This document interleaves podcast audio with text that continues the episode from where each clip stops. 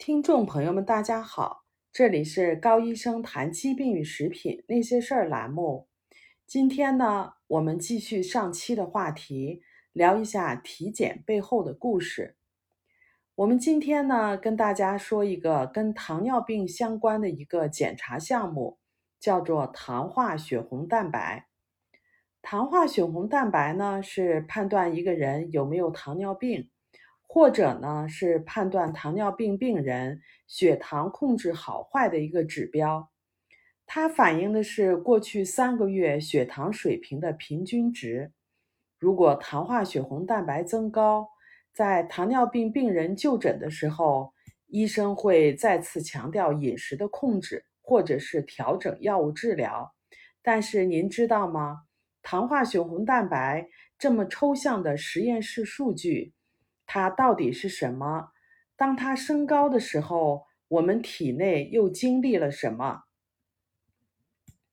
糖化血红蛋白从某种意义上来讲，比空腹血糖对糖尿病的判断更为准确。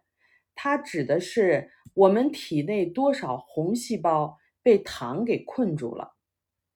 当红细胞或者是红细胞的蛋白质的部分，也叫做血红蛋白。遇见糖的时候，糖就会和血红蛋白化学键的绑定，称之为糖基化。糖基化表明了糖与血红蛋白的结合。糖基化以后，血红蛋白就不能正常的工作了。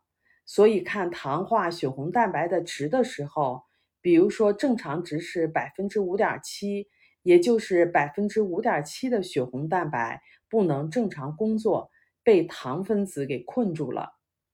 要想知道糖尿病病人体内到底经历了什么，让我们来先来认识一下我们的血液循环和红细胞。在我们的体内，血液循环是由动脉、静脉、毛细血管等组成的，它们形成了一条封闭的、日夜不息的运输通道。动脉呢，把富含氧气的血液。运送到了全身的组织器官，这样的组织器官才能够正常的工作。静脉呢，又把含有二氧化碳的血液运输回到肺脏，二氧化碳呢被呼出体外，氧气呢进入动脉，又开始了周而复始的运行。红细胞就像是河流中运行的小船一样，它既可以搭载氧气，也可以搭载二氧化碳。红细胞呢，是我们体内数量最多的血细胞，它是个两两面凹的圆盘状，它的变形性很好。它呢，一定不能粘性太大，应该是独立的个体，自由的在血液中进行运行。红细胞如果被糖化的越多，红细胞就会被糖困住，变得硬化，粘稠度很高，甚至呢会凝集成块儿。血栓形成，还有硬化的红细胞呢，缺乏弹性，就会失去了变形的能力。当血流流过小的动脉或者是毛细血管的时候呢，红细胞就会被卡在微血管的部位，这样呢，它所携带的氧气、血液所携带的养料都没有到达，都没有办法到达中末端的组织和器官。这些被涉及到的组织和器官就会缺氧，血栓形成。这也就是为什么糖尿病病人会有指尖、脚趾间发麻、间歇性的跛行和感觉异常等等的症状。血液太粘稠呢，还会难以通过血管到达需要氧气的组织器官，造成组织器官的缺氧、神经缺氧，然后呢还会死亡。所以在我的临床上呢，会看到这些病人，这样的病人严重的时候呢，甚至还可能有截肢的情况。在我的职业生涯中呢，就见到过这样的病人。所以糖化作用的这种绑定，会严重的损伤到红细胞，让红细胞正常运载氧气的能力大大的降低了。当红细胞不能通过微小血管的时候，眼睛也会受到影响。我们的视网膜是我们大脑的一个延伸，视神经缺氧，逐渐让我们的视网膜丧失了功能。所以，您就会看到很多糖尿病的病人会出现视网膜的病变，甚至会出现失明的情况。在我的职业生涯中，也见到过这样的病人，由于失明而造成对生活丧失了信心，结果很快就离世了。糖基化对于眼睛的影响其实还远远不止这些，还有青光眼、白内障、黄斑变性。当然，视力也会受到影响。您可能会因为视力的原因戴眼镜儿，而且眼镜片的是越戴越厚。实际上，您需要改变的是您的饮食，而不是眼镜片。还有呢，就是牙龈也会深受其害。牙龈受到感染，也就是牙周病，这也是红细胞被糖化后所造成的影响。不仅如此。高糖还会减少红细胞的数量，造成贫血。严重的时候呢，还会造成贫血性的心脏病。当患有糖尿病的病人同时出现贫血的时候，医生会建议他吃铁或者是维生素 B 十二。您觉得会起作用吗？高血糖才是这个时候贫血的主要的原因。还有一种情况，在高血糖的病人当中是非常常见的。当高血糖的时候，红细胞的带氧能力是下降的，病人会非常容易感觉到疲劳、累，比如爬楼梯或者是稍微运动一下，可能就会气喘吁吁。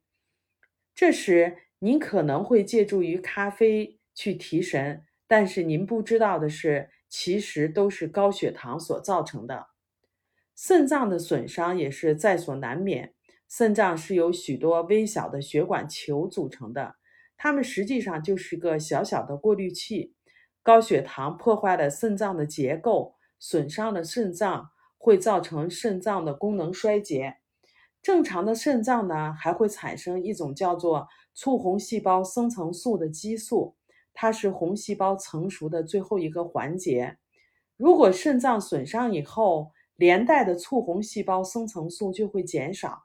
所以呢，即使产生红细胞的骨髓能够正常的工作，但是终将无法完成红细胞最后成熟的这个结果，那么人就会贫血而产生疲劳。糖化作用呢，还会使红细胞中的铁被释放出来。到处跑的铁在我们体内是非常有毒性的，它会损伤动脉。想象一下。我们的血管生锈是一个什么样的状态？